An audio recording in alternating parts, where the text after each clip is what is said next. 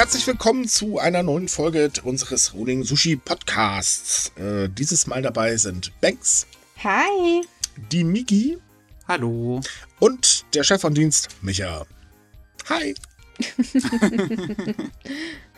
ja, was für eine tolle Woche. Ich, ich finde, unser Seufzer wird von jeder Folge immer tiefer. Ja, Politik ist momentan das Thema schlechthin. Ist alles gerade ein bisschen stressig. Ja, na gut, in, in, es stehen ja auch bald die großen, großen Wahlen in Japan an. Da ist das nicht verwunderlich, dass das Thema irgendwie sich jetzt ein bisschen hinzieht. Leider. Ja, das stimmt. Aber wir können wenigstens sagen, wenn es vorbei ist, ist es vorbei und mal sehen, was sie sich dann doofes einfallen lassen. Oh, sehr viel. Vielleicht wieder ein bisschen Corona, wer weiß. Äh, mh. Ja, nein, ach komm, bitte nicht. Ich, ich mach schon Vorfreude auf den Winter, ne? du schreibst ja auch nicht drüber. Hm. Hm.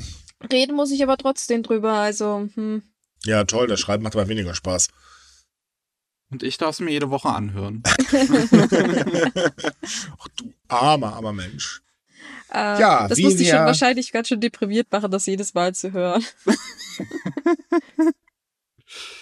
Oh weia, oh weia, oh weia, oh weia. Naja, fangen wir mal an mit unseren lustigen Themen, denn Japan hat ja jetzt einen neuen Premierminister und äh, natürlich kommen jetzt die ganzen Umfragen rein, ala wie, äh, was halten Sie denn vom unseren neuen Premierminister und so weiter und so fort. Und tatsächlich ist das ganz ungewöhnlich, denn normalerweise steigen eigentlich die äh, Beliebtheitswerte eines, also gerade wenn neu gewählt worden ist, eines neuen Kabinetts immer ziemlich hoch. Bei Kishida ist das tatsächlich anders. Da hält sich das eher die Waage, denn äh, die Bevölkerung ist sich nicht ganz so sicher, was sie von dem guten Kishida und seinem neuen Kabinett halten sollen. Naja, das ist ja auch wie verständlich, weil im Prinzip ist es ja das Alte. Also man hat ja eine Menge alte Hasen da wieder reingesetzt. Ja, das, das Problem ist auch, ähm, man hofft sich in Japan auch so ein bisschen, dass es einen Politikumschwung gibt. Also sprich, dass Verstaubte endlich mal abgelegt wird und so weiter und so fort. Aber naja, das, das Problem ist, Kishida hat versucht, diesen Eindruck zu erwecken, aber ist auch immer wieder ein bisschen zurückgerudert, so in Richtung, ich gehe da mal mit Abe kuscheln. Und man weiß momentan überhaupt nicht, wo man eigentlich dran ist. Mhm. Ja, ja, die Politiker und ihre Wahlversprechen, das ist, davon sollte man nie was draufgeben, weil. Nee. Wird ja. nie was. das sowieso nicht. Ach, naja, mal sehen. Also wir hatten ja letzte Woche schon darüber gesprochen, dass Abe da ja seine Griffel ziemlich schief mittlerweile in der Angelegenheit hat. Und deswegen ist ja auch, wie gesagt, das neue Kabinett äh, mit sehr vielen Abe-Befürwortern besetzt. Wen wundert's? Aber naja, so wirklich was Großes angekündigt haben sie ja bisher noch nicht. Also, was nicht ist, kann ja noch werden. Ich habe nur, also das, das, das Einzige, was ich jetzt abseits von dem Podcast so immer noch dazu mitgekriegt, äh, äh, noch mitgekriegt habe, ist so dann, ich sag, Reaktionen von, von außerhalb Japans auf den neuen ähm, Premier und ich fand es halt gerade lustig auf Twitter zu sehen. So, da ist irgendwie so ein, so ein Artikel oder sowas ähm, im, im englischen äh, Twitter durch die Decke gegangen, dass er ja Fan von Demon Slayer ist und ähm, ähm, die Anime-Produktion unterstützen möchte. Und das finde ich halt so witzig, weil ein Fan von Demon Slayer zu sein in Japan ist ungefähr so das gleiche, als ob du jetzt ein Kindergartenkind fragst, ob es Frozen mag. Ja, das ist wahr. Also naja, das ist jetzt nicht so ungewöhnlich, das stimmt schon. Vor der Wahl äh, wurde ja immer sehr positiv hervorgehoben, dass er sogar das Bad zu Hause putzt. Das fand ich auch sehr lustig. So irgendwie, oh mein Gott, ein Mann putzt das Bad. Uh. Ja, na gut, ja das ist ja in krass. Japan sowieso krass. Ich meine, weißt du, wie, wie die Zeitungen und äh, Medien allgemein explodiert sind, als der Umweltminister gesagt hat, dass er Vaterschaftsurlaub nehmen will. Oh ja, ich kann mich noch gut dran erinnern. Das war shocking. Hier lacht man sich darüber kaputt, aber äh, ja, in Japan war das so, als wenn er gesagt hat, er will Godzilla züchten oder sowas. Mhm. Allerdings ist halt das auch das Problem da, dass ähm, die Regierung vor einem ziemlichen Dilemma steht, denn äh, Kishida hat unglaublich teure Wahlversprechen gemacht. Er möchte ja den äh, Mittelstand stärken, also insgesamt äh, den Reichtum des Landes umverteilen und er möchte ein großes Konjunkturpaket, um die Wirtschaft anzukurbeln und so weiter und so fort.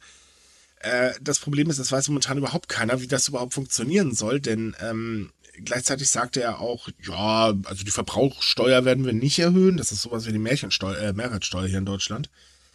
Ähm, Und das Problem ist, Japan ist extrem verschuldet. Also ich meine, äh, Japans Staatsschulden sind mal so ungefähr, so Pi mal Auge, ein bisschen höher als 200 Prozent des Bruttoinlandsproduktes und damit extrem hoch. Äh, ich glaube, die höchsten äh, gesamten Industrieländer. Und ähm, naja, es, es weiß ja keiner, wie der Spaß finanziert werden soll, weil einerseits muss das Land ganz, ganz, ganz, ganz dringend die Schulden abbauen, sonst ist dann nämlich irgendwann definitiv der Plattegeier da.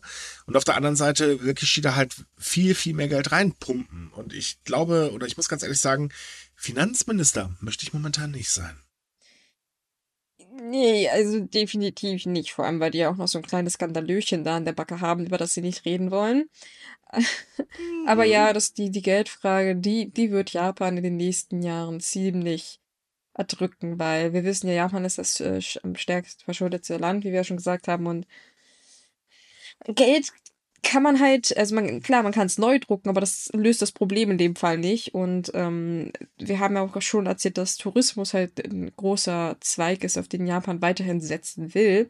Aber wenn das mit der Pandemie halt bei denen auch nicht so in den Griff ge ähm, gebracht wird, dann weiß ich nicht, worauf sie sonst setzen wollen, weil eine Alternative hat bisher keiner vorgestellt. Ich meine, es gibt eine, es, es gibt eine relativ simple Idee, aber wenn die in der LDP jemand vorschlagen würde, würde der wahrscheinlich hochkant aus dem Raum geworfen werden. Reiche Leute versteuern. Oh, oh, oh, also da musst du jetzt Vorsicht, du, du hast gerade was ganz Böses gesagt. Du, du weißt doch, reiche Leute, wenn sie reich sind, dann äh, kurbeln sie die Wirtschaft an, weil denen ihre Firmen dann mehr Menschen einstellen. Das passiert zwar nicht, aber das ist halt immer noch so, ne? Ja, ja, also das da müssen wir ganz aufpassen. Echt? Nein, aber Spaß beiseite. Ja, das wäre. Spaß beiseite. Das wäre aber tatsächlich eine Lösung, weil es gibt tatsächlich auch immer mehr reiche Menschen in Japan und äh, die machen sich halt einen schönen daraus, ne?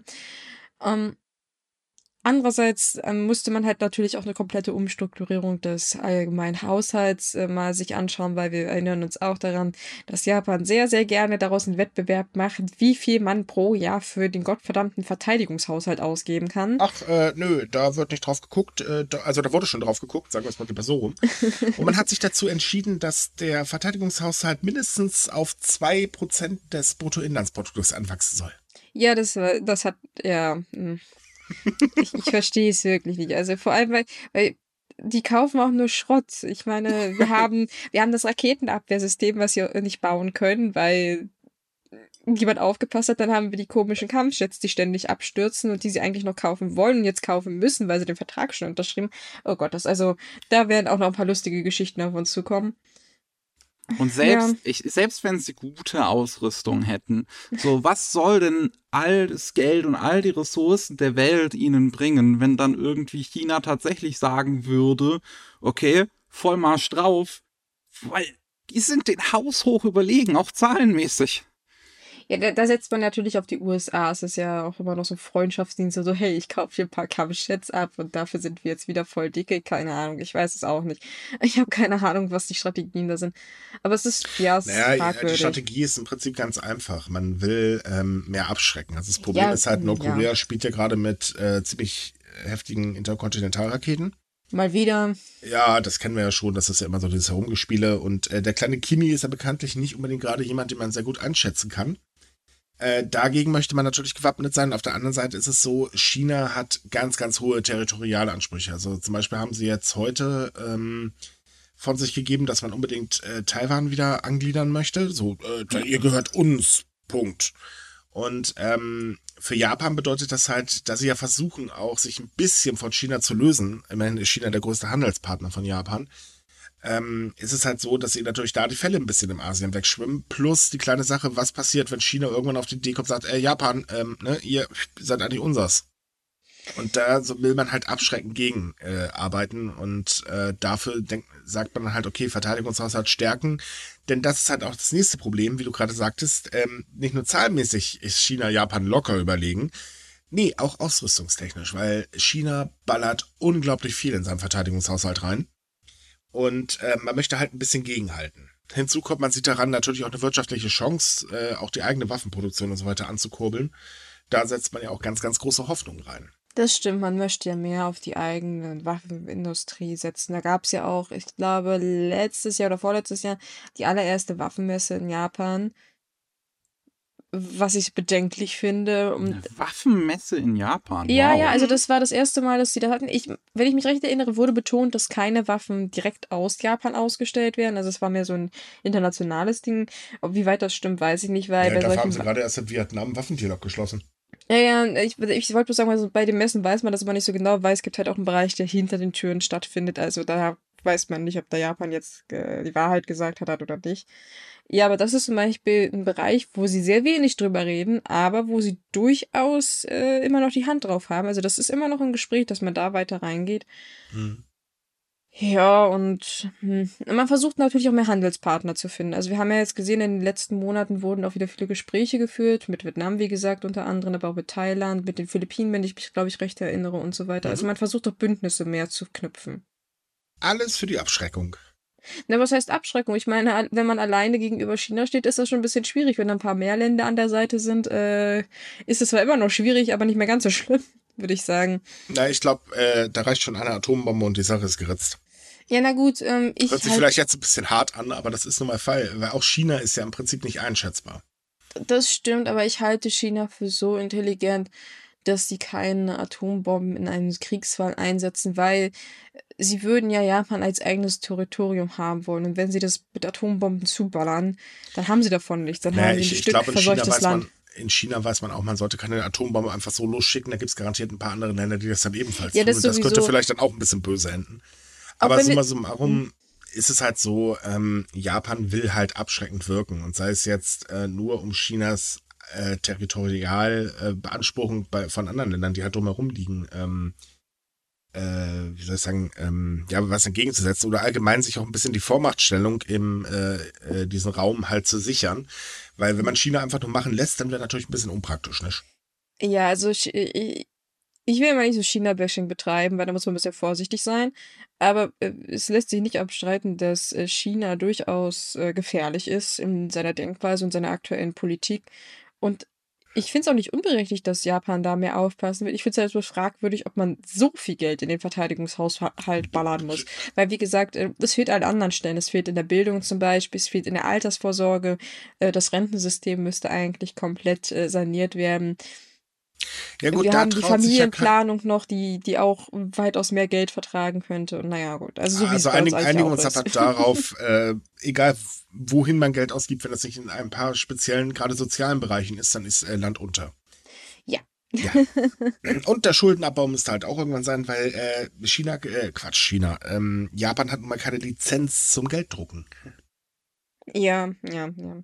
Also, das ist das Klischee sowieso eine. Frage, da, wann Japan da mal die Handbremse so ein bisschen zieht, weil sie Richtig. müssen sparen. Und es macht keinen Sinn, seinen Ministerien zu sagen, dass die sparen sollen, weil ich glaube, die 1000 Blätter Druckerpapier, die weniger verwendet werden, machen den Kohl auch nicht fett. Beweise es im Papier die benutzen. Oder was man da sonst jetzt gerade für Einsparungen hat. Tja, und ansonsten ist, äh, um das mal, äh, Thema weiterzuführen, ansonsten haben wir jetzt Wahlkampf. Also genau genommen haben wir bald Wahlkampf, denn äh, Kishida möchte jetzt das ähm, Unterhaus demnächst auflösen. Also genau genommen am 14. Ähm, ist doch hoffentlich noch vor unserem Podcast veröffentlicht, ich habe das gerade nicht im Kopf. Äh, Wann ja, genau, also raus? morgen. Ja. Ähm, und jetzt bereiten sich natürlich alle Parteien vor. Das wird auch nochmal ganz schön teuer übrigens für Japan, denn ähm, wie jagt man am besten der LDP Stimmen ab, indem man sehr, sehr große Versprechen macht, die in der Regel sehr, sehr viel Geld kosten. Und da hat die Kumaito, das ist der Koalitionspartner der LDP, gleich mal den Anfang gemacht, ihr Wahlprogramm vorgestellt und ähm, da verspricht sie, ganz schön viel Geld auszugeben. Hm. Relativ viel. Naja. Also erstmal soll jeder ähm, 100.000 Yen bekommen. Also was heißt jeder? Also eine Familie mit Kindern und ähm, Menschen, die halt sehr stark von der Pandemie ähm, wirtschaftlich getroffen worden sind. Ähm, es sollen dann äh, ein System aufgebaut werden, das Inhabern der My Number Nummer äh, Belohnungspunkte im äh, Wert von Zehntausenden von Yen gewährt werden und so weiter und so fort. Man möchte halt die Küstenwache stärken, eben um das ähm, Chinas Territorialansprüche der Senkaku, äh, Sen, Senkaku-Inseln, genau, ähm, irgendwas entgegengesetzt zu setzen hat. Und noch so ein paar andere Kleinigkeiten. Das Interessanteste daran ist aber, dass die Kommando sagt, keine Verfassungsänderung. Auch nicht ähm, für äh, oder im Falle einer Pandemie. Das heißt also generell Lockdowns und so weiter sind komplett von der Komaito ausgeschlossen. Und damit stellt sie sich ganz entschieden gegen die LDP. Hm. Das finde ich hier schon wieder relativ interessant. Ich meine, die LDP so sehr für Verfassungsänderungen Mhm. in einem sehr schlechten und in einem guten Sinne. Oder je nachdem, wie man es betrachtet, aber auf jeden Fall, ne, das ist von der LDP gab es ja jetzt schon lange die Forderung, beziehungsweise heute ja, heute, heute zumindest nicht mehr allzu laut, dass man den Artikel 9 äh, abändern sollte. Ähm, nee, doch, den Artikel 9, der also so, äh, dass keine Japan, Angriffs... kein, das, genau, ge- genau, dass kann- Japan keine Angriffskriege führen darf. Genau, das äh, keine Angriffskriege, also ne, das deswegen ist es ja die die die Defense Force, die Mhm. das japanische Militär. Und ähm, aber die LDP war halt auch dafür natürlich die Verfassung abzuändern, um irgendwie ja einen einen Lockdown und äh, äh, im, im, in unserem Stile so ein bisschen durchsetzen zu Nee, können, sogar also dass tatsächlich es noch härter. Ausgangssperren gibt. Ja, nee, ganz, ganz witzig. Viel, viel härter. Ähm, ja, so wie Frankreich dann eher wahrscheinlich. Ja, ne? genau, ganz genau, so wie Frankreich. Ähm, denn das Problem ist halt, jeder rechnet in Japan eigentlich mit einer sechsten Infektionswelle. Äh, weil es geht jetzt gerade rasend schnell nach unten. Tokio hatte heute, stand Samstag, äh, 96 Neuinfektionen gemeldet. Äh, Tokio hat ja auch das Gesundheitssystem, ähm, also die Warnstufe des Gesundheitssystems in nicht mehr ganz so kritisch äh, herabgesenkt. Und äh, man sagt halt, Leute, das geht zu schnell, das wird, wenn es jetzt kälter wird, garantiert wieder ein ganz großer Spaß werden. Und äh, dafür möchte man halt eben die Möglichkeit der Lockdowns, damit man einfach die Fußgänger von der Straße hält, weil das hat bisher überhaupt nicht funktioniert. Ist auch gar kein Wunder bei den ganzen Hickhack, den sie da gemacht haben, da steigt man sowieso nicht durch.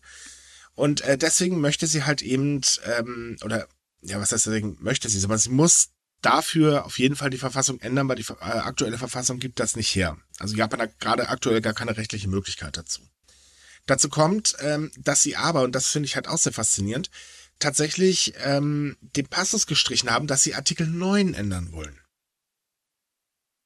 Obwohl Ja. das ja eigentlich seit, ja, ich glaube, seit fünf Jahren Minimum ein Kernthema äh, ist, gerade der LDP, weil Abe wollte, er will das unbedingt. Hm. Und ähm, da schließen sie sich halt dieses Mal nicht mit an, was sehr faszinierend ist. Mich hat's auch überrascht, tatsächlich. Also ich dachte eigentlich, dass die so weit miteinander kooperieren, dass sie sich da einig sind, aber dass sie jetzt sagen, nö, machen wir nicht. Hm. Ja, aktuell ist es so, dass alle Parteien eigentlich gerade jetzt so die Chance äh, sehen, dass sie der LDP Stimmen abjagen können. Äh, aus dem einfachen Grund, weil Suga super unbeliebt war zum Schluss und jetzt auch der aktuelle neue Premierminister ja nicht so fest im Sattel äh, sitzt, wie man jetzt eigentlich meinen dürfte bei den äh, ganzen Umfragen. Und deswegen schnuppert man halt ein bisschen raus und äh, geht ein bisschen auf Angriff. Ich meine, dass die LDP wieder gewählt wird, die Komaito auch, da brauchen wir nicht drüber reden, das wird Mhm. garantiert passieren. Aber die Frage ist halt, mit wie viel Sitzen? Was ist jetzt überhaupt, also ich weiß nicht, ich kann mich jetzt nicht erinnern, dass ihr da mal drüber gesprochen hattet, aber wie steht äh, die japanische Bevölkerung überhaupt zu einer ähm, äh, Änderung der Verfassung nicht von Artikel 9? Da wissen wir, dass das auch in der japanischen Bevölkerung überhaupt nicht gut ankam. Ähm, aber was jetzt einen Lockdown und sowas angeht. Also da gibt es eine Umfrage aus dem letzten Jahr, eine ganz aktuelle gibt es leider nicht. Ähm, die besagt tatsächlich, dass die Mehrheit der Japaner sich das wünscht. Ähm, einfach aus dem Grund, weil diese Selbstbeherrschung, das funktioniert nicht. Denn ähm, das Problem ist, ja, man würde gerne sehr viel mehr aufpassen, weniger rausgehen und so weiter. Aber naja, die Arbeit gibt das nicht her, weil die Firmen halt immer noch drauf setzen, Leute, kommt gefälligst ins Büro. Punkt. Ne, Die große Revolution mit Homeoffice und so weiter, das kann man mittlerweile Revolutionchen nennen. Sie war halt da, sie ist ein bisschen aufgeflammt, aber leider auch gleich wieder ist, äh, ähm, gelöscht worden. Und ähm, das, das Problem ist halt auch so diese Zwänge nach der Arbeit mit den Kollegen noch einheben gehen und so weiter und so fort. Und wenn man nicht mitmacht, dann ist man halt der Buhmann. Und mit solchen Lockdowns hätten sie halt die Möglichkeit, tatsächlich dem Ganzen, hm, wie soll ich sagen, zu entfliehen und halt tatsächlich viel mehr ähm, darauf zu setzen, dass man sich halt vor Corona schützen kann. Ist es wie, ähm, ich, ich, ich überlege halt gerade so, weil ich finde, dass das mit dem, ähm, also wenn ich das jetzt hier so lese, was ihr in dem Artikel geschrieben habt zu Ko Kometo, dass ähm, diese, äh, ähm, das Nichtwollen der Verfassungsänderung, zumindest in, in Sachen Lockdown und sowas, finde ich ein bisschen fast schon komisch und passt aus meiner Perspektive nicht zum Rest Kann man, irgendwie kann man ganz einfach, ja, das kann man auch erklären.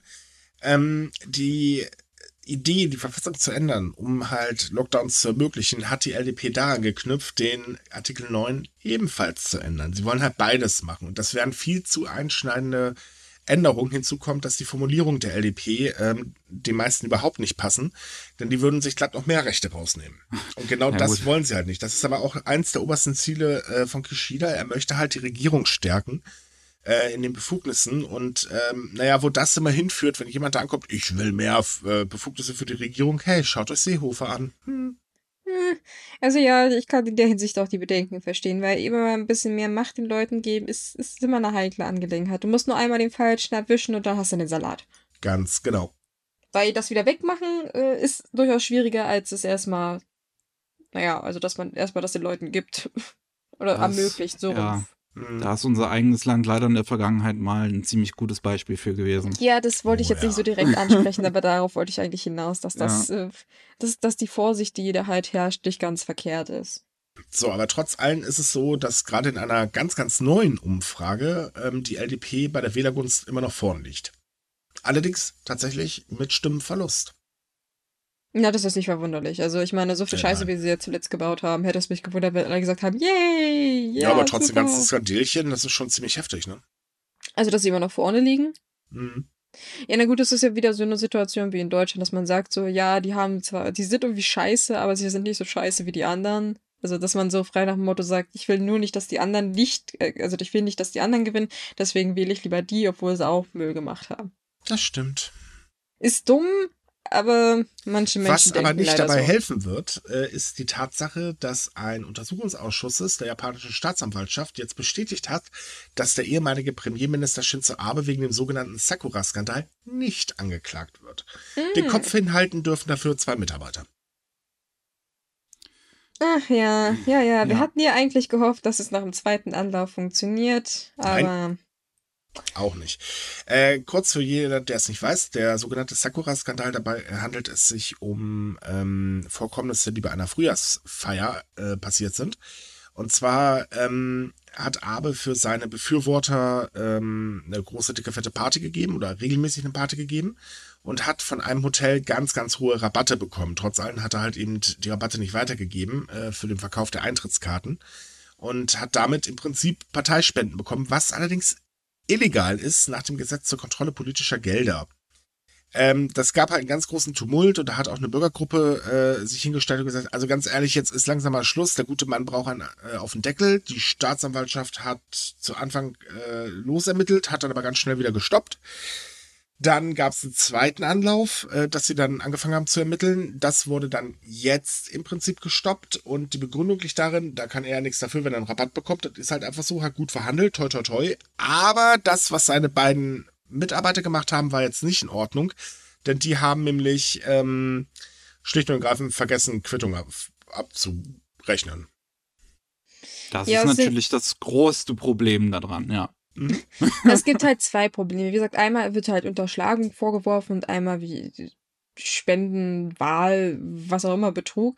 Und das eine, ja, das mit der Quittung ist halt natürlich einfacher nachzuvollziehen. Aber bei den Rabatten ist halt auch das Problem, dass man die andere Seite fragen muss, weil es ist keine Bestechung oder wie man das auch immer nennen will, wenn die andere Partei gar nicht wusste, dass sie was geschenkt bekommt. Also wenn, wenn die Gäste nicht wussten, dass da irgendwie das, was sie bezahlt haben, eigentlich zu wenig war, weil Rabatte da waren und so weiter, äh, dann gibt es halt diese Verbindung nicht. Und das hatte die Staatsanwaltschaft auch mehrfach, mehrfach betont und gesagt, wir verstehen, dass man da Abe für irgendwie schuldig machen soll, aber nach dem japanischen Gesetz ist es nicht möglich, unter den Umständen ihn dafür zu belangen, weil mh, mm, Trotzdem, das kommt in der Bevölkerung nicht ganz so gut an, weil Abe ist sowieso sehr umstritten mittlerweile. Verständlich, verständlich. Ich meine, diese Sakura-Partys selbst haben ja schon, naja, äh, für Empörung gesorgt, weil die von Jahr zu Jahr teurer wurden und niemand aber erklären konnte, wieso eigentlich. Ja, aber wie gesagt, so Spaß. ist, die Rabatte sind von Jahr zu Jahr natürlich äh, kleiner geworden oder so. Naja, das waren jetzt halt ähm, nochmal extra ausgeratene Rabatte, weil irgendwie hat sich die Location halt ständig verändert. Ähm, und das kam halt nicht ganz so gut an, was irgendwo auch verständlich ist. Ach ja, ja, das ist alles so ein bisschen kompliziert in Japan mit dem Rechtssystem. Dezent. Na dann, hey, kommen wir zu Corona. oh je. Also es ist halt tatsächlich so, dass die Lage sich in Japan immer weiter entspannt und mittlerweile ist es so, dass die Gouverneure der 47 Präfekturen einen Neustart der sogenannten Go-To-Subventionen fordert. Das ist einmal Go-To-Travel und Go-To-Eat. Ähm, das bedeutet, bei Go-To-Travel wird äh, eine Inlandsreise subventioniert, ähm, bekommt irgendwie eine bestimmte Summe pro Person pro Nacht, damit man halt fröhlich auf Reisen gehen kann. Dann will man den Tourismussektor stü äh, stützen. Und bei der Go-To-Eat-Kampagne ist im Prinzip das gleiche in Grün, nur halt eben für ein Restaurant essen. Und äh, Problem bei den Go-To-Subventionen, speziell bei Go-To-Travel, war im letzten Jahr im Prinzip ja eine gute Idee, aber die Regierung hat sie halt laufen lassen, trotz Infektionswelle, was dazu geführt hat, dass man dann netterweise den Coronavirus auch noch ganz lang Gasse geführt hat, was zwar die Regierung gesagt hat, das ist nicht passiert, was eine Studie allerdings belegt und sagt, ja doch Leute, es ist passiert. Daraufhin wurden sie halt ähm, eingestellt, beide Kampagnen, und jetzt sollen sie halt wieder rausgestampft werden, weil gerade ähm, ländliche Gebiete haben irrsinnig äh, wirtschaftliche Probleme durch die Pandemie bekommen und die Gouverneure hoffen natürlich, okay Leute, dadurch könnte sich die Situation entspannen. Gleichzeitig fordern die Gouverneure aber auch, dass man sich unbedingt viel, viel besser auf eine sechste Welle vorbereitet, weil wenn das wieder schief geht, nicht, dass man den ganzen Spaß schon wieder in grün hat für eine gewisse Zeit. Das ist wirklich so, das, das ist fast schon zynisch so, so Ja. im, im Prinzip so schnell wie möglich jetzt noch das ganze Geld mitnehmen ähm, aber und, und sich halt schon mal darauf vorbereiten, wenn es dann das, das Geld, Geldmacherei von jetzt direkt nach hinten losgeht. Naja, gut, ich meine, die Tourismusindustrie, seien wir mal ehrlich, die äh, läuft auf dem letzten Stock. Äh, das ist auch gar kein Wunder, weil die Menschen sind halt für sich immer noch vorsichtig, auch wenn es hier und da mal eine kleine Reisewelle gibt, aber die ist dann wirklich klein. Auslandstourismus ist aktuell nicht möglich, schlicht und ergreifend. Äh, und naja, da, da ist dann halt eben irgendwann Schicht im Schacht. Und solche Städte wie zum Beispiel Kyoto, die leiden dann halt natürlich immens darunter, weil Kyoto ist ja schlicht und ergreifend kurz vorm Pleite. Wobei ich halt wirklich sagen muss, dass ich finde, dass zumindest jetzt der Augenblick für so eine Go-to-Travel, Go-to-Eat-Kampagne besser ist als eigentlich damals. Weil wenn du es komplett zumindest nur 2G machst, mit 2G-Regel, dann sehe ich da zumindest eine Möglichkeit drin. Ja, das Problem ist halt, äh, erstmal sollte man mal digitale Impfpässe einführen. Da gibt es auch gerade ziemlich viel Verwirrung, ähm, weil, wie soll ich sagen, das, das Problem ist, es gibt noch keinen offiziellen digitalen, äh, digitalen Impfnachweis. Eine Firma hat jetzt zwar die App namens Waka, äh, nee, Wakupasu, glaube ich, heißt die, ähm, auf den Markt gebracht und äh, ein paar Firmen haben sich zusammengeschlossen und gesagt, okay, jeder, der das nutzt, der kriegt halt ordentlich Rabatt. Äh, das Problem ist aber, äh, naja, das ist ja schön, dass die Leute Rabatt bekommen. Das grenzt aber trotz allem zum Beispiel nicht die Menschen aus, die nicht geimpft sind oder nicht getestet sind, vor allen Dingen. Was so viel bedeutet wie, was bringt mir das, wenn ich Rabatt kriege, weil ich so ein, äh, mit so einem Ausweis wähle, wenn dann trotzdem am Nebentisch jemand sitzt, der fröhlich gerade Corona hat und keiner auch merkt. Ja, ja. Weil Impfen schützt halt auch nicht hundertprozentig, das wissen wir ja mittlerweile. Ja, Das wussten wir auch schon vorher. Es ist bloß, dass die Leute das irgendwie ständig vergessen und denken so, oh, ich bin geimpft, Freiheit. Nein, nein, nein, nein, bitte nicht. Also ihr Nein, könnt es kann gerne rumlaufen, der, der aber Verlauf ist halt nicht mehr ganz so schlimm, Gott sei Dank. Aber es heißt trotzdem vorsichtig sein. Und wir wissen, Japan hat mit dem Impfen noch einiges zu tun. Das stimmt. Vor allem müssen sie sehr viele Menschen überzeugen, dass äh, Impfen keine Nanochips im Arm oder Unfruchtbarkeit oder Tentakel, keine Ahnung. Ich weiß nicht, was man sich da mittlerweile alles ausdenkt. Vielleicht So sollten wir mal sagen, es wachsen einem dadurch Tentakel, dann würden mehr Leute wieder wahrscheinlich bereit sein dafür. Stimmt, stimmt. Gibt einige Hentai-Fans, die das äh, cool finden. Oh, Nee, ja. ich find's nur irgendwie interessant, weil ich, ich äh, bin nach über einem Jahr immer noch tief im VTuber-Loch drin und ähm, mir ist nur aufgefallen, dass bei den ja Japanerinnen, dass die das, die, das äh, Vakzin die ganze Zeit einfach nur 5G nennen. Mhm. so. Okay. Ist das, ist das so ein populäres Meme einfach in Japan, dass man 5G bekommt, wenn man geimpft wird? Ja, auch. Also das Problem ist halt, na, gerade in der letzten Zeit sind äh, die Schwurbler extrem angewachsen. Gerade so ganz auch angesehene Ärzte ähm, bedienen sich halt des Marktes und äh, werfen gerade Bücher wie war bekloppt auf den Markt, die alle irgendwo so ganz oben in den Bestsellerlisten landen, äh, wo sie halt Horrorszenarien beschreiben. Also kam letztens ein Buch raus, ähm, äh, da hatten wir die Pressemitteilung bekommen, da waren dann die ersten fünf Seiten dabei. Ich habe mich beömmelt voll lachen, was die da gelabert haben. Ähm, Also da war natürlich vom 5G-Chip die Rede. Da war die Rede von, äh, man wird dann fremdgesteuert. äh, natürlich, dass man halt nicht mehr schwanger werden kann ähm, und so weiter. Und übrigens, da stand auch gezielt drin, Männer können nicht schwanger werden, was ich besonders lustig fand, weil ich wusste gar nicht, dass wir das können.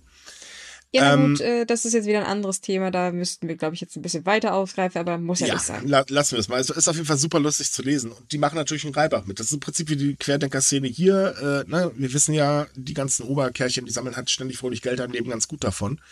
Und das ist in Japan halt auch nicht anders. Und ähm, das macht halt auch viel bei jüngeren Menschen ganz, ganz groß die Runde. Mittlerweile fallen äh, auch sehr viele ältere Menschen drauf rein. Weil man hat halt so eine Berichterstattung, die ist so kreuz und quer, da steigst du halt irgendwann auch nicht mehr durch. Weil sich wirklich richtig zu informieren, also vernünftig zu informieren, naja, das hat die Regierung ja immer noch nicht so ganz hinbekommen. Und dann schmeißt du Google an und was passiert dann? Ne? Hm. Ja, na gut. ähm, Ich meine, aber wegen dem Witz, ich meine, hier hat, ich glaube, wenn ich jedes Mal auf Twitter gelesen hätte, äh, für, jeden, für jedes Mal, wenn ich auf Twitter einen Tweet gesehen hätte, so, oh, ich bin geimpft, dann kommt das Microsoft-Update, ein Euro hätte, wäre ich jetzt schon reich. Also, Naja, gut, Das stimmt Seite sollten wir jetzt auch alle schon tot sein, ne? ich meine, Also, den Gag habe ich selbst gebracht, einfach nur, weil ich dachte, ich muss ihn jetzt machen, weil, hey, ich bin jetzt geimpft, also, ja, äh, Mainstream-Humor. Ich finde immer noch ärgerlich, dass man darüber Spotify nicht steuern kann. So, weiter. Äh, zum Thema übrigens, wie viel gerade geimpft sind. Ähm, mittlerweile sind 60,9 Prozent der japanischen Bevölkerung geimpft. Ähm, Ende des Monats will Japan 70 Prozent erreichen. Bin mal gespannt, ob sie es hinkriegen. Äh, damit ist Japan übrigens ganz, ganz, ganz, ganz dicht hinter Deutschland. Das sind Ja. bloß ein paar kleine Prozentchen Unterschied. Ja, wir sind gerade Stand heute, also an dem Tag, wo wir das aufnehmen, den, was ist, 9.10., 65,2 Prozent vollständig geimpft in Deutschland. Also wirklich nur knappe 4 Prozent, die so hinter uns sind mittlerweile. Ganz genau. Kann man jetzt sagen, ist das etwas Gutes oder was Schlechtes? Weil ich meine, gut für Japan, schlecht für uns, dass wir immer da noch festsetzen, weil es ist schon ziemlich lange, glaube ich, da in diesen Ja, Prozentabschnitt irgendwie. Im Prinzip, weil Japan hat, also eigentlich eine gute Nachricht für Japan, dass sie halt so schnell aufholen konnten. Eine schlechte stimmt, Nachricht für uns, dass, obwohl wir das schon viel länger machen, halt jetzt mittlerweile in den 60ern festsitzen. Ja, es war auch gar sitzen in kein den Wunder. Ich 60ern mein, fest. Entschuldigung. Ja, gut. ja, aber es, man, man muss mal ehrlich sein. Japan hat irrsinnig viel dafür getan. Ich meine, große Impfzentren äh, aus dem Boden gestampft, äh, Impfen am Arbeitsplatz eingeführt und solche Sperenzien. An Schulen auch. An Und Schulen, genau. Hat man ähm, zumindest versucht. bei uns ist es halt so, also jetzt ja aktuell, geh zum Arzt, lass dich impfen. Ja, das, das ist, ähm, Genau, man es gibt ja sollte- keine Impfzentren mehr, also fast Richtig. keine mehr, glaube ich. Man so ich hätte gehört. es eigentlich, oder sollte es hier anders regeln, man sollte halt eben dahin gehen, wo die Leute hingehen, die geimpft werden müssen. Mhm. Und fertig. Äh, anderes Problem ist halt, wie gesagt, man hat ja auch noch immer die Schwurbler, die ganz schön nerven. Ja, ich, ich meine, klar, also wie gesagt, jetzt für viele auch der Anreiz weg, weil warum sollten sie jetzt, jetzt haben sie gehört, oh, über 60 Prozent, da muss ich ja frei nach dem Motto nicht mehr, was übrigens nicht stimmt, 60, Pro- äh, also 60 Prozent sind immer noch zu wenig. Ja, Und natürlich die mit den Immunität ist so Impfzentren- ungefähr ab 80 Prozent. Genau. Ähm, das mit, dass die Impfzentren weg sind, ist natürlich jetzt auch ein Problem. Also zum Beispiel ich musste mich jetzt auch über einen Arzt impfen lassen und das war durchaus schwieriger. Also ich musste bei einigen anrufen, bis mich da jemand genommen hat und äh, viele haben halt auch keinen Bock, ne? Also wenn ich erstmal fünf Ärzte anrufen muss, um einen Termin zu kriegen, dann Mhm. will man auch nicht mehr. Ja, und es, es ist halt einfach auch so, äh, man, man könnte es ein bisschen schlauer machen, wenn man endlich mal was machen würde. Genau. Aber gut, unsere Regierung steht ja gerade im Prinzip still, wenn man es mal genau nimmt. Das wird wahrscheinlich auch noch. Also sagen wir so, ich wette drauf, dass Merkel immer äh, die Neujahrsansprache noch halten muss. Jede Wette. Ich glaube, die ärgert sich auch gerade so höllisch darüber. Äh, Ich will endlich weg hier. Und es geht nicht, weil Laschet hat's ja verzapft. Tada. Ah ja. Ja, Ja, doof gelaufen. Weißt Aber du, man, äh, nein, ist okay, mach weiter. Also, okay. Aber naja, das- große Problem bleibt halt, weil auch Japan ist, weiß Gott nicht, sicher vor einer neuen Welle und ähm, man merkt einfach auch, dass die Japaner, ja, soll ich sagen, auch nicht wirklich aufpassen, denn ähm, es ist halt so, dass kaum war der Ausnahmezustand weg, ist das Nachtleben wieder erwacht, im wahrsten Sinne des Wortes. Es gab einen deutlichen Anstieg in den beliebten ähm, Ecken, da wo das Nachtleben halt stattfindet, äh, in den großen Städten. Und äh, da sind äh, teilweise um 37 Prozent angestiegen, laut Daten von NTT Docomo. Äh, auch die Restaurants berichten halt, dass viel, viel mehr Menschen schlagartig da waren. Ich meine, gut für die Restaurants, das wurde ja auch langsam mal Zeit, aber äh, schlecht für die Pandemiesituation, weil über Berg ist Japan trotzdem noch nicht. Mm. Aber ja, ich habe eigentlich nichts anderes erwartet. Ich meine, man sieht das ja, hat es ja auch in Deutschland gesehen. Kaum wurden in irgendeiner Weise die Corona-Maßnahmen gelockert, dann war bumm, alles wieder voll. Du, ich bin ganz ehrlich, ich, hier auf meiner Straße weiterhin das Bild, äh, mit Maske rumzurennen, das ist tatsächlich mittlerweile eine ganz, ganz große Ausnahme. Mhm. Was ich seltsam finde, aber naja gut, für mir meint. Hinzu kommt, in Japan sind natürlich auch die Züge wieder alle voll mit Pendlern. Also im Prinzip kann man eigentlich sagen, die Menschen haben wahrscheinlich darauf gewartet, dass endlich wieder Alkohol in den Restaurants und Bars ausgeschenkt werden darf. ja, die, die Depressionen vom japanischen Arbeits, die man vom japanischen Arbeitsalltag kriegt und dann auch noch von dem ganzen Hin und Her, was die Maßnahmen angeht, sich erstmal wieder wegsaufen, solange es noch geht und bis dann halt die nächste Welle kommt. Man könnte auch Alkohol irgendwo im Kondibi kaufen oder so. Ich meine, das geht in Japan aus, oder klar, klar. Aber das ist ja die Gemeinschaft trinkt sich besser. Ja, ja da, da fällt das nicht so auf, dass man eigentlich ein Problem hat. Mhm. Ich meine, ich habe jetzt nur wieder die Tage halt, äh, das ist jetzt nicht direkt Japan bezogen, so halb, auch wieder so ein, so ein Artikel halt durch die Decke gegangen ist, irgendwie mit, ne, so und so viele Depressionen äh, sind jetzt irgendwie verursacht worden durch die ganzen Corona-Maßnahmen und so weiter. Und da muss man aber mal bedenken, dass es einige Länder gibt, wie halt Neuseeland, die ihre Grenzen halt komplett dicht gemacht haben, aber innerhalb des Landes leben eigentlich noch ziemlich, ne, so normal jo. vonstatten ging. Und ich mhm. schätze mal, da ist man dann nicht so anfällig für Depressionen geworden. Das könnte heißen, dass gute Maßnahmen eventuell dafür gesorgt hätten, dass nicht so viele Leute Depressionen nein, bekommen. Nein, nein, nein, nein, nein, nein, das darfst du nicht sagen. Das stimmt nicht. Das ist, das ist, das ist Quatsch. Nein, nein, nein, nein, nein, nein.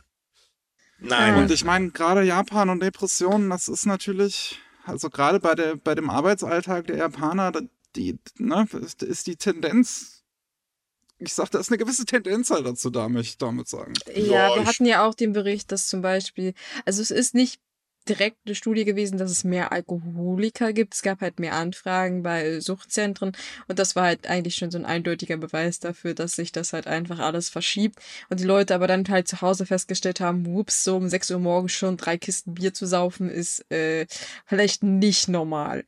Ähm, mhm. ja, Japan hat da leider nicht besonders viel gemacht. Man hat halt natürlich mehr Beratungszentren aufgebaut, aber naja, mehr als so ein Telefongespräch haben die dann aber auch nicht angeboten, weil, hm. Man weiß, glaube ich, auch nicht so recht, wie man damit nur umgehen soll. Also ich denke, das wird auch noch Folgen haben für den weiteren Verlauf. Und Japan wird definitiv noch eine neuere Welle, also eine erneute Welle kriegen. Ich denke nicht, dass Japan die verhindern kann. Es ist halt die Frage, was sie jetzt in dem Zeitraum alles machen, um das abzufedern. Ja, ich freue mich auch schon auf Dezember. Kleiner Fun Fact übrigens zum Thema äh, Arbeiten in Japan. Das ist ja bekanntlich sehr, sehr anstrengend, weil die Arbeitskultur ist ja heftig da drüben. Äh, Japans größte Wirtschaftslobby, kein, äh, kein Dagen, oder wie die heißen, hat jetzt eine Studie veröffentlicht, wo sie ganz immens dafür werben, dass Firmen doch gefälligst ihren Mitarbeitern einen Zweitjob erlauben sollen. Denn äh, Zweitjob ist äh, definitiv das Mittel, um alle Probleme in Japan zu lösen. Yay, ja, und vor allen Dingen werden dann die Arbeitnehmer, und das fand ich so richtig schöner Hohn, da steht original drin, durch einen Zweitjob werden die Arbeitnehmer viel zufriedener. Okay. Ähm, was zu beweisen wäre. Ich bezweifle das auch irgendwie, aber naja, lassen wir das mal im Raum stehen. Das ist doch ganz einfach. Du arbeitest so viel, dass du gar keine Zeit hast mehr, dich zu beschweren. Daraus so. lässt sich schließen, dass du dann glücklicher bist. Ganz ja. einfach. Und da steht dann halt auch noch drin, äh, dass man dann Wissen erwirbt, was man in der Rente in einen weiteren Job investieren kann, weil man will ja unbedingt weiterarbeiten. Das ist also, oh Gott. oh, eine wunderschöne Dystopie. Mhm mir tun die Menschen leid, die halt eben gesellschaftlich nun mal leider ein bisschen aus der Rolle fallen, weil sie eben nicht so eine Herdentierchen sind, beziehungsweise so eine, so eine Arbeitstierchen. Gott, die werden ja untergebuttert. Naja. Ist schon echt. Also manchmal ist es wirklich ein Hohn, was man so von den Wirtschaftsverbänden äh, alles so mitbekommt. Ähm, wir hatten diese Woche, äh, letzte Woche auch noch das Ding, dass in der Region Tokio ein ordentliches Erdbeben aufgetreten ist. Ähm, ist Gott sei Dank nicht viel passiert. Das war jetzt äh, Stufe 5,9. Was schon ziemlich stark ist. Was schon ziemlich stark ist. Es war auch das stärkste Erdbeben seit zehn Jahren tatsächlich. Ähm, aber trotzdem, es gab jetzt nicht großartige Geschehnisse. Es ist ein paar Züge entgleist oder ich glaube sogar nur ein Zug, wenn ich mich gerade nicht irre. Und es gab halt 43 Verletzte. Das ist tatsächlich noch human. Aber und das ist, äh, glaube ich, eigentlich das Interessanteste dahinter, dass dieses kleine Erdbeben jetzt die Befürchtung eines großen Kanto-Erdbebens wieder hervorgerufen hat, denn man erwartet ja immer noch direkt unter Tokio ein ganz, ganz schweres Erdbeben, was dazu führt, dass die Stadt einmal größtenteils schön äh, zerstört wird. Also um Ja. es kurz zu erklären, es ist so, ähm, unter der südlichen Kanto-Region nähert sich eine tektonische Platte vom Süden her und vom Osten nähert sich eine tiefer liegende Platte, was, wie gesagt, definitiv zum Erdbeben führen wird. Da ist sich ja nicht jeder in Japan sicher. Und die Regierung hatte 2013 eine äh, Studie veröffentlicht, ähm, die halt so wirklich ein Horrorszenario au- ausgemalt hat, denn äh, die Studie geht einfach davon aus, dass das Beben bis zu 23.000 Menschen töten und mehr als 95 Billionen Yen, das sind 730 Milliarden Euro Schaden verursachen würde. Wenn man sich nicht darauf vorbereitet. Ja. Also, mm, man kann soweit sagen, dass es ein Megabeben oder ein Jahrhundertbeben, wie man das auch immer nennen will, definitiv geben wird. Es ist halt immer noch eine Frage, wie stark es wird. Also es wird immer ein bisschen daran rumgerätselt. Manchmal sagen Experten auf einmal plötzlich, oh, upsi, das wird dann doch nicht so stark und dann wird man das, äh, korrigiert man das im nächsten Jahr doch. Es ist halt eine sehr ungewisse Situation. Man kann halt wirklich bloß garantiert sagen, dass äh, Tokio von einem sehr schweren Beben in der nächsten Zeit wobei das auch 20, 30 Jahre sein können, getroffen wird. Und äh, ja, es nehmen halt aber auch nicht alle so ernst, weil wir hatten auch jetzt schon eine Statistik, die gesagt hat, zum Beispiel die Gebiete, die praktisch von einem Tsunami getroffen werden würden, dass viele von denen immer noch keine Notfallpläne oder Evakuierungspläne haben, weil sie sagen, ja, pff, haben wir ist noch nicht gemacht. Tokio- Es ist ja auch so in Tokio, dass ähm, äh, viele Erdbebenhelfer, also sprich die, die im Notfall sofort helfen sollen, äh, ziemlich weit außerhalb von Tokio leben. Was vielleicht auch nicht so schlau ist. Weil, Ja, hey Schatz, die Erde hat gewackelt, du musst jetzt ganz schnell nach Tokio. Ja, warte, ich gehe da mal zur Bahn. Äh, könnte vielleicht in dem Moment ein bisschen schwierig werden. ist ja auch am Wochenende äh, schon schwierig geworden für die Japaner, ne? Also Bahn ist, äh, viele, viele Züge sind ausgefallen. Ähm, es hat über hunderttausende Menschen betroffen, die halt entweder nach Hause wollten oder zur Arbeit wollten oder wie auch immer. Äh, und, ne, also die, die Japan ist natürlich noch mal ein bisschen äh, um einiges äh, ähm, stärker abhängig so von den ganzen Zugsystemen im Prinzip als, als bei uns in Deutschland. Das nutzen ja sehr, sehr, sehr, sehr viele Menschen. Das ist ja alles komplett durchgetaktet. Genau. Ja, aber hat, das beweist halt auch, dass die aktuelle Denkweise, also dass man das noch nicht ganz so ernst nimmt. Ich habe auch das Gefühl, dass die äh, Metropole Tokio selbst so denkt sich so, hm, Wird Ja. halt irgendwann passieren. Wir- Wir, wir- wir, bauen das schon wieder schon. auf. Haben wir alles schon mal erlebt. Können wir, können wir nochmal durch. Ja, ich, ich, also ich habe halt das Gefühl, dass viele denken, dass das Einzige, was man da benötigt, um das zu überstehen, ist halt irgendwie ein halbwegs gut funktionierendes Notfallsystem. Also ich meine jetzt Feuerwehr und Notarzt. Gut, das ist jetzt nicht so schwer aufzubauen und halt erdbebensichere Häuser. Aber viele, viele vergessen, dass da viel mehr dazu gehört.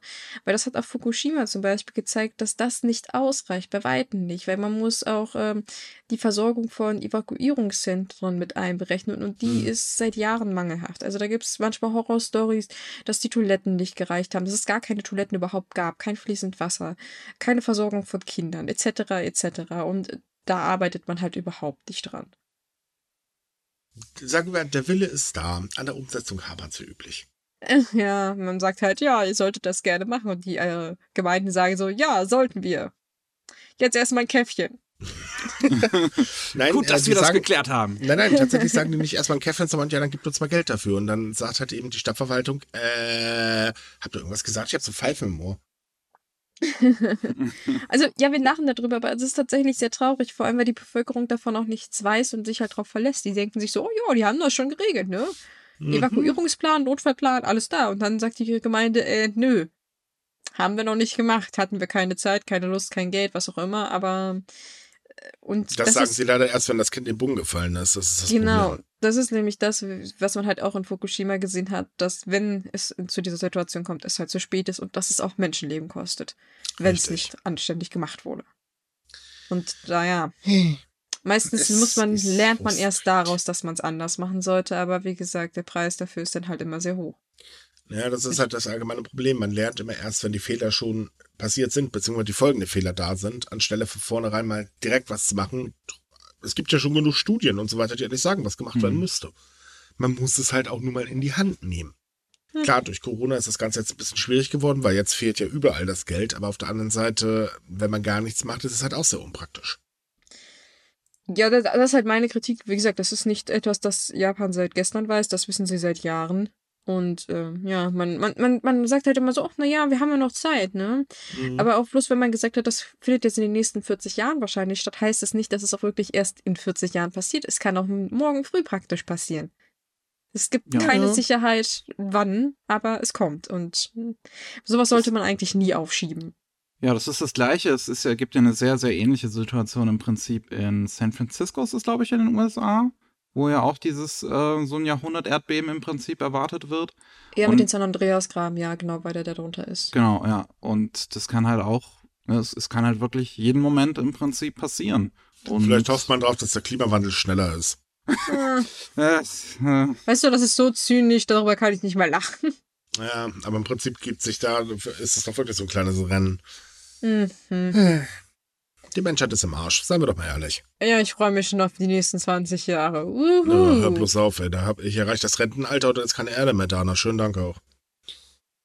Gut, kommen wir zu was anderem. Denn ein Gericht in Saitama hat eingeräumt, dass Lehrkräfte in Japan bessere Arbeitsbedingungen und Gehälter verdienen. Das, der Witz ist, die eigentliche Klage eines Lehrers über Auszahlung oder Bezahlung von ganz, ganz vielen Überstunden haben sie allerdings abgelehnt. Und jetzt die Begründung finde ich auch unglaublich so. Das ist, wurde abgelehnt, weil seine Arbeit wäre ja nicht anders, also wäre ohne Überstunden nicht zu machen gewesen. Mhm. Inwiefern mhm. rechtfertigt das jetzt, dass diese Überstunden nicht bezahlt wurden? Tja, ich glaube, das kann ja auch nur der Richter erklären. Ich habe mich ehrlich gesagt auch keine Ahnung. Das Wahrscheinlich so haben sie das so wie Hausaufgaben interpretiert. du gehst zur Schule, hast, musst extra machen. Tja, das gehört halt dazu. Dafür gibt es keine Bonuspunkte. Edgy, edgy. Mhm. Eigentlich ist auch gleich sagen können, dass sie die Klage ablehnen, weil seine Socken grün sind. Sag das mal nicht so laut, nicht, dass wir das, das nächstes Mal als Begründung beim Urteil hören. Äh, ja, aber eigentlich, also auch wenn das Urteil in der Hinsicht lächerlich ist, auf der anderen Seite ist das eigentlich ein, ein was Gutes, weil es das erste Mal, dass halt jemand das so deutlich ausgesprochen hat, weil man bisher immer nur gesagt hat, ja, wir wollen die Arbeitsbedingungen verbessern. Aber es ist halt auch nicht mehr passiert und dass ein Gericht da halt jetzt so klar und deutlich sagt, dass sie es verdient haben, dass sie besser behandelt werden, ist deutlich, würde aber wahrscheinlich nicht viel bringen der, der große Witz ist ja, es gibt ein Gesetz über Sondermaßnahmen bei der Bezahlung von Beamten. Lehrer fallen da allerdings ein bisschen raus, denn anstelle eines Überstundenzuschlages bekommen sie einfach nur 4% mehr auf ihr Gehalt, was im Prinzip lächerlich ist. Das stimmt. Und das, das ist halt der ganz große Witz dran. Jetzt ist es halt so, durch dieses Urteil hoffen natürlich sehr viele drauf, dass das Bildungsministerium, das ja die ganze Sache eigentlich beheben möchte, allerdings auch schon seit ein paar Jährchen, äh, jetzt sagt, okay, da hat ein Richter jetzt gesagt, jetzt müssen wir uns wirklich mal hinsetzen. Ähm, kennt ihr das, dieses Warten auf die perfekte Frau? ich glaube, das funktioniert äh, besser, als zu warten, dass das Bildungsministerium diese Problematik endlich mal fixt. Weil eine Reform ist eigentlich für nächstes Jahr geplant. Äh, also mal wieder geplant. Äh, die war jetzt schon dreimal geplant und dreimal ist im Prinzip nichts passiert. Hinzu kommt, der Lehrer, also gerade in diesem speziellen Fall, und so geht's halt sehr, sehr vielen Lehrkräften in Japan, die kriegen halt diese Überstunden angeordnet und müssen dann da halt einfach durch. Die haben gar keine Wahl. Wenn sie die nämlich nicht machen würden, dann hast du es ganz einfach, tja, dann hast du halt morgen keinen Job mehr, selber schuld. Ja, das ist ein ganz krasses Problem, dass die Lehrer ja. sehr stark in Japan überarbeitet sind. Das ist übrigens im Vergleich zu dem in Deutschland gar nichts. Also die, die haben Überstunden in einem Maß, dass das eigentlich extrem erschreckend ist. Also die meisten kommen, glaube ich, äh, auf tatsächlich fast auf die Zahlen, die als Karoshi gehen. Also ich glaube, es sind mehr als 100 ja, im Monat. Da also, liegen sie locker drüber. Da kommen die meisten rüber, ja. Also es ist sehr äh, extrem. Und die Regierung weiß davon. Und wie du gerade äh, gesagt hast, sie sprechen immer von Reformen, aber es kommt halt nichts. Und das ist immer so, hm, weil es liegt aber halt auch daran, dass keiner da ist, der halt dafür Druck macht, der sich da einsetzt, weil keiner mhm. zum Beispiel von den ähm, Kandidaten der LDP hat ein Wort darüber gesagt. Die haben gesagt, oh ja, sie wollen das Bildungssystem verbessern, aber sie haben nicht darüber gesprochen, weil das ist natürlich auch ein Problem. Ein überarbeiteter Lehrer kann seinen Job nicht gut machen. Das kann mir keiner erklären, dass das gut läuft dann. Und die Pandemie hat ja die ganze Situation nochmal verschlimmert, weil ähm, die Arbeitsbelastung über äh, durch Homeoffice oder durch äh, Homeschooling ist jetzt auch nicht über die gerade sehr einfach geworden. Ja, ja. Plus die Tatsache, dass man ja trotz dessen, dass das Virus fröhlich seine Runde macht, äh, gesagt hat, okay, also zum Schluss jedenfalls gesagt hat, okay, ihr geht mal trotzdem alle in die Schule. Wir werden die Schulen auf gar keinen Fall schließen, das können wir den Eltern nicht antun, die müssen schließlich arbeiten. Ja, okay, ja, das ist auch noch so eine Sache. Es ist sehr Ganz frustrierend. Viel Spaß. Aber weißt du wir was? Ich will einfach nur schreien. Ja, aber Ja. gleichzeitig, was das Ganze ja noch absurder ist, äh, ganz absurder macht, ist die Tatsache, dass die Regierung jammert, wir haben keine Lehrer und wir wissen nicht wieso, weil wir eigentlich den Lehrerberuf voll attraktiv machen.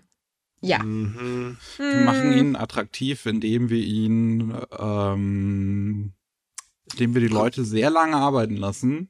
kein Aber Geld sie doppelt zahlen. so viel, wie sie eigentlich müssten, dafür kein Geld kriegen und, Und- äh, auch sonst sind das einfach nur Vollidioten. Fertig, Punkt. Ja, also Ja, das es ist. Es ist fürchterlich. Also in Äh, der Hinsicht, aber das hast du in vielen Bereichen. Das geht ja bei Krankenschwestern oder Krankenpflegern ist das ja auch der Fall, ne? Ähm, auch Oh, da ja. ist die Arbeitsbelastung immens. Man verspricht ständig, das hat Kishida jetzt auch gerade gestern wieder gemacht. Ja, wir müssen dafür äh, uns darum kümmern, dass ihr besser bezahlt werdet. Ähm, ja, und danach hört man dann ganz lange erstmal nur so ein Rauschen im Walde. ja, ja, ja, ja. Wenn überhaupt. Ich glaube, das Rauschen im Walde wäre schon mal wieder ein, äh, ein positiver Aspekt aus dem Ganzen. Ja, viel gequatscht, aber wenig gemacht. Äh, haben wir noch so ein paar andere Kandidaten in der japanischen Regierung, zum Beispiel das Thema LGBTQ. Da hat man ja auch schon viel versprochen oder zumindest gesagt, man kümmert sich drum, aber da hat sich auch nicht viel geändert. Und jetzt hat jemand äh, mal wieder den Kampf nach vorne gewagt.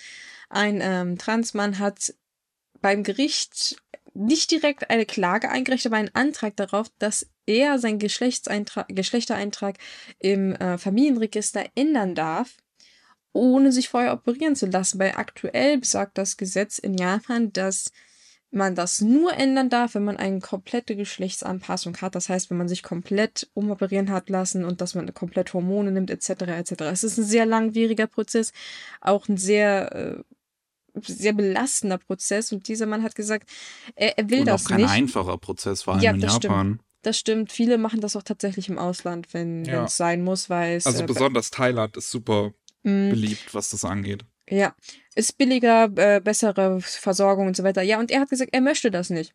Er hat ein Recht darauf, das nicht zu möchten, äh, also dass, dass man ihn das äh, ermöglicht, ohne dass man da diesen Eingriff in seinen Körper macht. Und er versucht das jetzt äh, durchzudrücken in der Hoffnung, dass Japan auch da sagt, oder zumindest das Gericht sagt, ja, er hat recht, auch wenn das, wenn es nicht genehmigt wird. Wir hatten das ja schon mit der Ehe für alle, dass ein Gericht dann gesagt hat, ja, es ist verfassungswidrig, aber aufgrund der aktuellen Gesetzeslage dürfen sie trotzdem nicht zustimmen. Aber es wäre zumindest ein Fortschritt zu sagen, dass das auch verfassungswidrig ist und dass man da was ändern müsste. Ich drücke den ja, Herrn. aber da passiert trotzdem nichts. Ich Siehe drücke alle. zumindest die Daumen, weil es ist, wie gesagt, äh, Japan wird in der Hinsicht sehr krass kritisiert, Hm. weil dieser Eingriff halt auch dafür sorgt, dass die Menschen sterilisiert werden. Und das ist Genau. natürlich auch ein, eine mentale Belastung, die enorm ist. Und Abgesehen deswegen, davon muss man auch mal ganz ehrlich sein. Jetzt mal, lassen wir die ganze Politik und den ganzen Scheiß mal außen vor. Wenn sich jemand an, äh, nur mal so fühlt, dann ist es sein eigenes Recht und Ja. fertig, weil er muss damit leben, kein anderer. Und das Genau. Land wird deswegen nicht untergehen. Äh, Himmel und Hölle werden sich auch nicht verbinden. Es ist doch völlig Wurst. Es ich verstehe gar nicht, warum bei dem Thema, allgemein in diesem Bereich, immer so ein Affentheater gemacht werden muss, nur um irgendein konservatives Bild aufrechtzuerhalten, was erstens sowieso total verstaubt ist und zweitens Blödsinn, weil es ist immer noch Privatsache. Das stimmt. Es ist auch nicht mal irgendwie was Schlimmes, weil ähm, andersweitig können Leute diese äh, ihre Familien, ein- also diese Einträge in Familienregister super einfach ändern. Das ist, Mhm. wenn es was anderes betrifft, nicht schwer. Die gehen dahin, machen das, da gut, man muss vielleicht einen Antrag stellen, kurz warten, bums, ist fertig. Das ist wie auch in Deutschland. Man kann, Man kann so fucking einfach heiraten in Japan. Das ist Ja. faszinierend. das geht super schnell. Und wie gesagt, in Deutschland ist das Problem genau das gleiche. Du gehst praktisch als, als Cis-Person, das heißt, wenn du dich selbst mit dem Geschlecht identifizierst, das du bist, also in dem Fall wir Frau, und ich möchte, weiß ich nicht, meinen Namen zum Beispiel ändern, dann lege ich da, weiß ich nicht, 200 Euro hin, bums, ist fertig. Wenn das aber eine Transperson machen will, braucht die ein Gutachten, die muss übelst lange warten und die muss mehr als 1000 Euro bezahlen, obwohl es im Prinzip der gleiche Furz ist. Es ist bloß ein Hm. anderer Name, den ich dann eintragen Ja. möchte. Und Hauptsache, wir machen es kompliziert, weil unser Weltbild ist was anderes. Ja, genau, toll. genau, genau. Und Da, weißt du, das ist so dieses gleiche wie äh, homosexuelle Männer küssen sich. Ja, das machen äh, ho- homosexuelle Frauen übrigens auch. Und da guckt ihr auch noch bei zu und keult euch ihn ab, oder wie? Entschuldigung, dass ich das jetzt mal so sage, aber ich finde dieser, diese, diese ganze Diskussion darüber ist so blödsinnig, weil mein Gott, der Mensch entwickelt sich weiter. Das ist äh, zu beobachten seit Abermillionen Jahren. So, warum soll denn die Entwicklung jetzt stoppen, nur weil wir da ein paar Geistesköppe irgendwo in Regierung sitzen haben, die halt sagen, nein, mein Weltbild ist so und das hat jetzt für alle zu gelten. Ganz ehrlich, wie gesagt, mir persönlich ist es völlig Wurst. Weil jemand, der ein Arschloch ist, der bleibt ein, äh, jemand, der ein Idiot ist, der wird auch ein Idiot bleiben, wenn er sich halt einen anderen äh, Frauennamen im Register eintragen lässt oder was weiß ich was. Es ist halt einfach so. Und das, ja, dieses, es ist Energieverschwendung. Einfach durchsetzen, Punkt, fertig. Das heißt auch nicht, dass tausende Kinder sofort losrennen, Mama, ich will jetzt Mann oder Frau sein oder so Blödsinn. Das ist so ähnlich wie, hier gibt's auch immer diese Diskussion über, bitte im Geschlechtsunterricht keine Sexualität, äh, keine Homosexualität ansprechen, weil damit macht ihr unsere Kinder schwul. Hä? nee, tut mhm. mir leid, das wird dadurch garantiert nicht passieren. Ja, ich habe so viel Monster Hunter gespielt, dass ich Monsterjäger jetzt bin. Yep. Funktioniert einwandfrei. Ja, also, ich habe letztens Wolfenstein gespielt, jetzt bin ich ja, äh, Nazi-Jäger mit einer ganz fetten Bazooka. Oh Gott, ey. Das sollte sowieso eigentlich jeder sein. Ja, aber die mit der dicken fetten Bazooka. ja, okay. Aber ähm, um nochmal auf, den, äh, auf diese News zurückzukommen. Also wie gesagt, ich hoffe, also es ist, um es realistisch zu betrachten, wird der Mann damit keinen Erfolg haben, weil es gesetzlich nee. halt nicht möglich ist. Und das Gericht kann das auch nicht einfach so ändern, wenn das in der Verfassung festgehalten ist. Geht das nicht einfach. Ist, ist leider so. Aber ich hoffe, wie gesagt, dass zumindest gesagt wird, dass es verfassungswidrig ist, weil der Grund, wieso das wichtig wäre, ist, weil es natürlich dann erstens medialen Aufruhr gibt, weil es wäre etwas ganz Neues, Sensationelles, auch wenn es sich jetzt doof anhört. Und vor allem würde es aber auch international Eindruck machen. Und wir wissen, Japan reagiert meistens erst, wenn sie merken, uh, das, wenn wir das machen würden. Aber nicht in der Frage. Mm -mm. Ich wäre ich wär nicht so, würde das gar nicht so sagen, weil in es der. Es gibt schon internationalen Druck in dieser Frage. Ähm, und auch in der Frage, was die gleichgeschlechtlichen Ehen angeht. Da gibt es unglaublich Druck auf Japan. Ähm, aber da setzen sich tatsächlich die Konservativen äh, extrem, oder was ist extrem durch? Sie setzen sich halt einfach durch.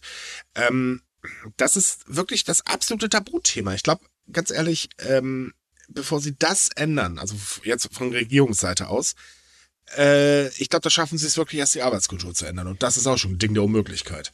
Ich habe ja nicht gesagt, dass sie es von heute auf morgen ändern, aber es sind, in Japan muss man leider sich über jeden kleinen Minischritt freuen. Und zumindest bei der Ehe für alle hatten wir zum Beispiel dieses Mal eine LDP-Kandidatin, die offen gesagt hat, sie würde sich dafür einsetzen. Jo, was sehr ungewöhnlich. Ja, deswegen ist sie auch die größte Verliererin der Wahl das mag zwar sein, aber sie hat immer, es war immerhin jemand, der sich hingestellt hat und das offen gesagt hat. Das hätte man vor ein paar Jahren hätte das niemand gemacht. Das wäre auch empörend gewesen. Mm, doch, gab es vor ein paar Jahren, doch, doch, das gab es vor ein paar Jahren auch schon. Aber jedes Mal, wenn so jemand antritt, hat er grundsätzlich A-Karte gezogen. Mm. Man kann sich ja nicht ausmalen, da kommt er nicht mit weit, weil das Problem ist halt die Leute, die wirklich was zu sagen haben in der Regierungspartei oder sagen wir überhaupt in der Regierung, das sind halt tatsächlich Menschen, ja, wie sagt man immer so schön, alte, verbitterte Menschen. Alte weiße Männer. Ja, alte weiße Männer, danke. Und genau das ist in Japan ganz, ganz extrem sogar. Also sogar noch extremer als bei uns. Ich stimme dir ja, wie gesagt, zu. Aber ich hoffe trotzdem, dass es, dass es zumindest ein Zeichen wäre. Also, wie gesagt, Baby Steps sind in Japan leider das Einzige, worüber man sich dann freuen kann. Es, es hört sich halt brutal an. Es wird nicht einfach mit dem Finger geschnipst und auf einmal wird alles anders. Man muss sich wirklich über diese sehr, sehr kleinen mhm. Dinge freuen, weil es ist ein minimaler Fortschritt. Und ein Fortschritt überhaupt ist in Japan sehr, sehr wichtig. Wie gesagt, so genau. klein er auch sein mag, weil wer sich für das, für das ähm, Thema Transgeschlechtlichkeit in, in Japan sowieso äh, irgendwie interessiert, würde ich ähm, einen Manga-Einzelband empfehlen, der gerade rausgekommen ist. Ähm, und zwar ist das eine Autobiografie und ein Essay zugleich, der im Prinzip auch äh, so, so erklärt, wie Operationen und sowas, das, wie das alles funktioniert. So Junas Reise zum Ich, My Sex Change Experience. Ganz, ganz tolles Ding. Also wirklich erklärt es super detailliert und wie es in Japan abläuft und warum äh, zum Beispiel die ähm, ja, Hauptfigur und, im und dann halt auch Autorin des Werkes nach Thailand geflogen ist, um sich da operieren zu lassen und so weiter. Also das wird da alles ganz, ganz schön erklärt und wie das japanische System da funktioniert und die Bürokratie und so weiter. Verlinken wir euch wie immer in der Podcast-Beschreibung. So, äh, bei einem anderen Thema, wo sich eigentlich fast jeder Staat mehr oder weniger, also manche haben viele große Worte, manche versuchen wenigstens ein bisschen was, sehr viele lehnen es ab. Ähm, da ist Japan komischerweise viel, viel weiter und zwar bei der Sache mit dem Klimawandel. Denn ähm, Japan hat ja jetzt äh, durch Suga das Ziel festgelegt, bis 2050 äh, klimaneutral zu sein. Davor wollen sie noch den Verbrenner verbieten, das steht halt auch schon fest. Das soll jetzt irgendwie, ich glaube, 2030 passieren, wenn ich mich gerade nicht irre. Ähm, plus das so ein paar andere Kleinigkeiten. Beim Strom ist man gerade ganz gewaltig dabei, umzustellen äh, auf CO2-neutralen. Wohlgemerkt nicht komplett Öko. Nee, wir reden hier auch noch von Atomstrom. Aber man versucht es zumindestens. Und jetzt ist es so, dass Japan sich in den Kopf gesetzt hat, eine führende Rolle in Asien bei der Umstellung auf erneuerbare Energien äh, einzunehmen. Und dafür hat man 8,6 Milliarden Dollar bereitgestellt, um halt Projekte zu unterstützen, die in anderen Ländern dabei helfen, von fossilen Brennstoffen auf saubere Energie umzusteigen. Und dafür gab es letzte Woche ein Treffen der Asia Green Grow Partnership ähm, äh, Vereinigung. Da haben mehr als 20 Länder aus Asien teilgenommen, wohlgemerkt auch die USA und Australien, die ja jetzt nichts mit Asien zu tun haben. Und auch Länder aus dem Nahen Osten waren dabei. Nur äh, China hat gesagt, nee, wir haben Feiertag, wir sind nicht dabei. Und da äh, hat man halt ganz, ganz, ganz, ganz groß argumentiert, Leute, wir müssen hier was tun, das ist für uns unglaublich wichtig und Japan versucht wirklich gerade einiges. Sie möchte auch, dass das Treffen dieser, ähm, ja, ich nenne sie jetzt mal Vereinigung, halt auch öfter stattfindet, damit man halt eben die Klimaziele des Kyoto, äh, nee, äh, des Pariser Abkommens, das war's, ähm, die Klimaziele des Pariser Abkommens gemeinsam erreicht.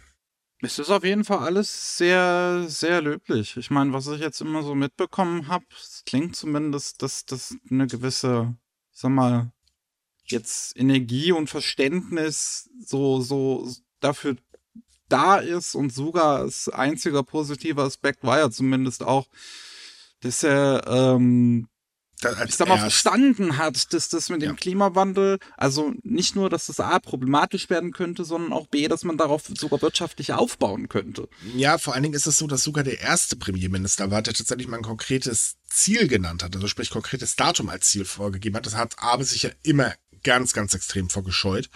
Aber es ist halt auch so, Japan kriegt ja ähm, im Prinzip die Folgen des Klimawandels komplett mit. Äh, wir sagen mal äh, so nebenbei ein bisschen sinnflutartige Regenfälle und so weiter. Da hatten wir ja auch dieses Jahr wieder einige.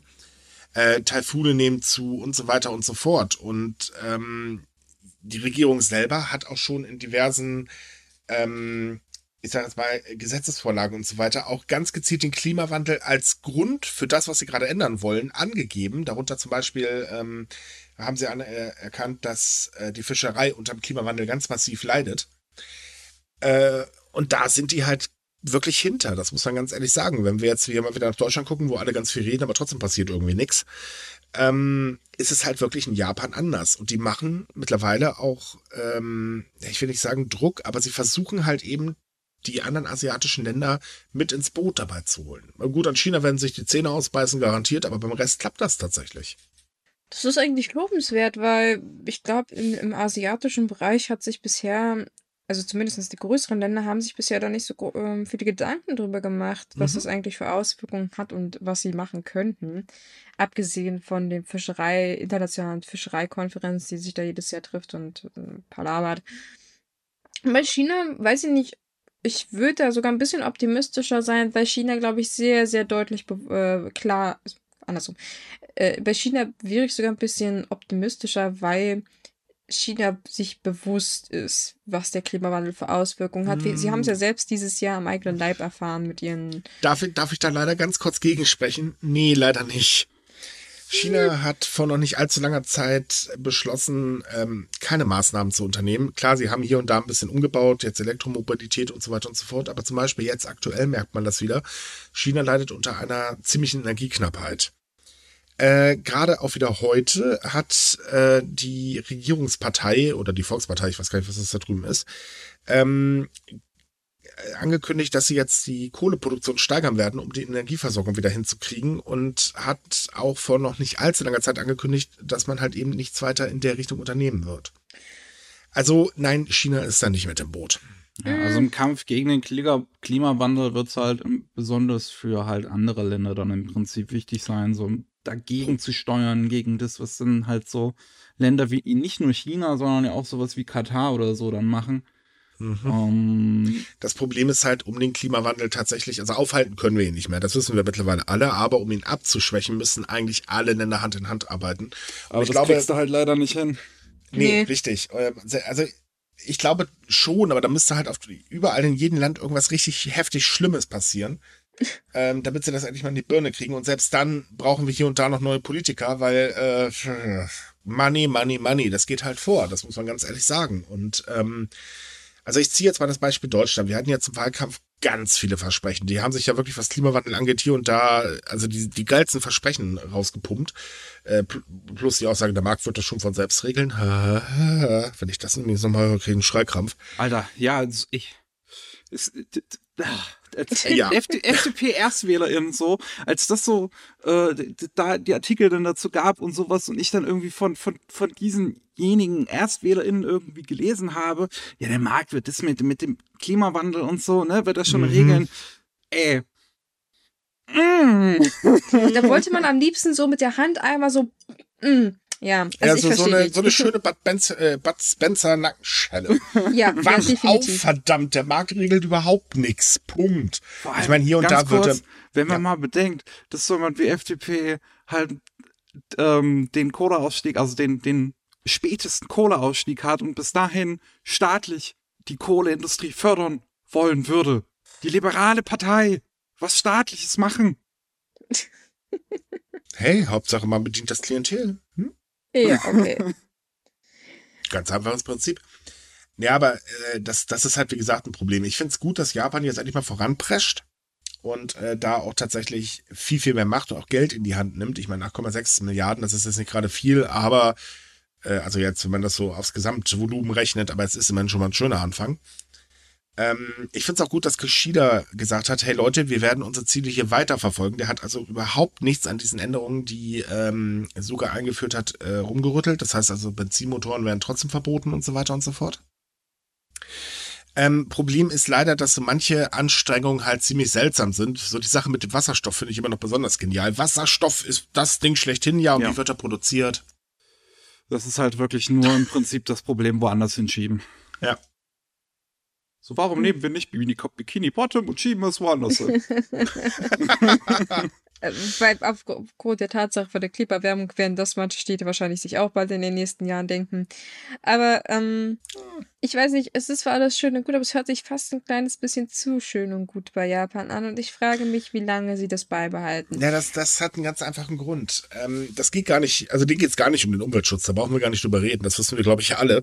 Nee, denen geht es darum, dass Japan im letzten Jahr, ähm, also seit Suga eigentlich prinzipiell an die äh, Macht gekommen ist damals, ähm, sehr schnell erkannt hat, das ist einfach eine Chance für unsere Wirtschaft, wo wir Vorreiter sein können. Weil wer in dem Bereich Vorreiter ist, da, da klingen die Kassen aber ordentlich.